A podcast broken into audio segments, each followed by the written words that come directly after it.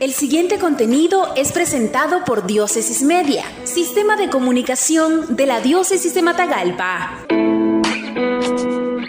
Monseñor Rolando Álvarez, obispo de la diócesis de Matagalpa, invita a ofrecer novenario a Nuestro Señor de Esquipulas y vivir la solemnidad el 15 de enero en las 28 sedes parroquiales y capillas en las comunidades rurales de la diócesis de Matagalpa.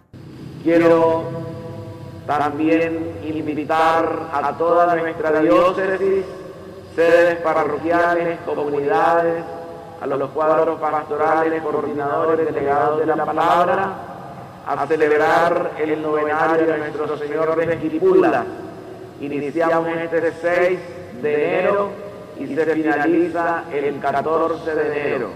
Y la solemnidad, como sabemos, será el 15 de enero. En todas las más de 630 comunidades de la diócesis tiene que hacerse este novenario y esta solemnidad al Cristo negro tal y como lo hemos dispuesto con nuestro clero. Entonces, animémonos, también busquemos esa imagen del Cristo negro para tenerla todo el año entronizada en nuestra casa, en nuestro hogar. Esto fue un contenido de Diócesis Media, sistema de comunicación de la Diócesis de Matagalpa.